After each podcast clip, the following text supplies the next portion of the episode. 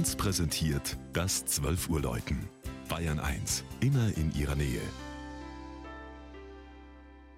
Es ist 12 Uhr. Das Mittagsläuten kommt heute aus Pleinfeld in Mittelfranken. Georg Impler hat den Markt im Landkreis Weißenburg-Gunzenhausen besucht.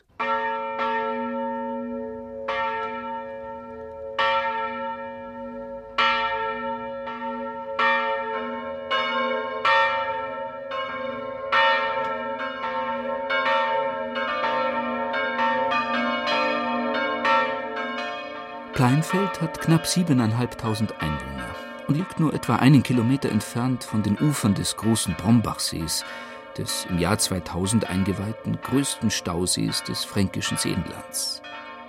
Der Ort geht, urkundlich überliefert, bis auf das Jahr 780 zurück erhielt bereits im 15. Jahrhundert die Marktrechte und darf sich mit hoher Wahrscheinlichkeit, wie man hier sagt, als Geburtsort des berühmten Parsival-Dichters Wolfram von Eschenbach bezeichnen.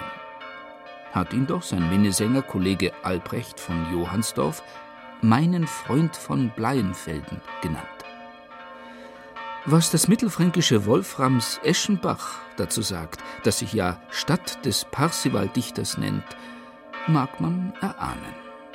Wer die Pleinfelder evangelische Petruskirche besucht, wählt vielleicht den kurzen Fußweg, der vom Marktzentrum über die Ende des 17. Jahrhunderts erbaute Nepomuk-Brücke führt, die mit ihren vier mächtigen Sandstein-Quaderbögen die schwäbische Rezat überspannt. Dann durchquert er noch eine weitere Sehenswürdigkeit, das malerische Spaltertor, das einzige der ehemals drei Stadttore. Das 1884 geweihte Gotteshaus wurde seinerzeit also außerhalb der Stadtmauern errichtet.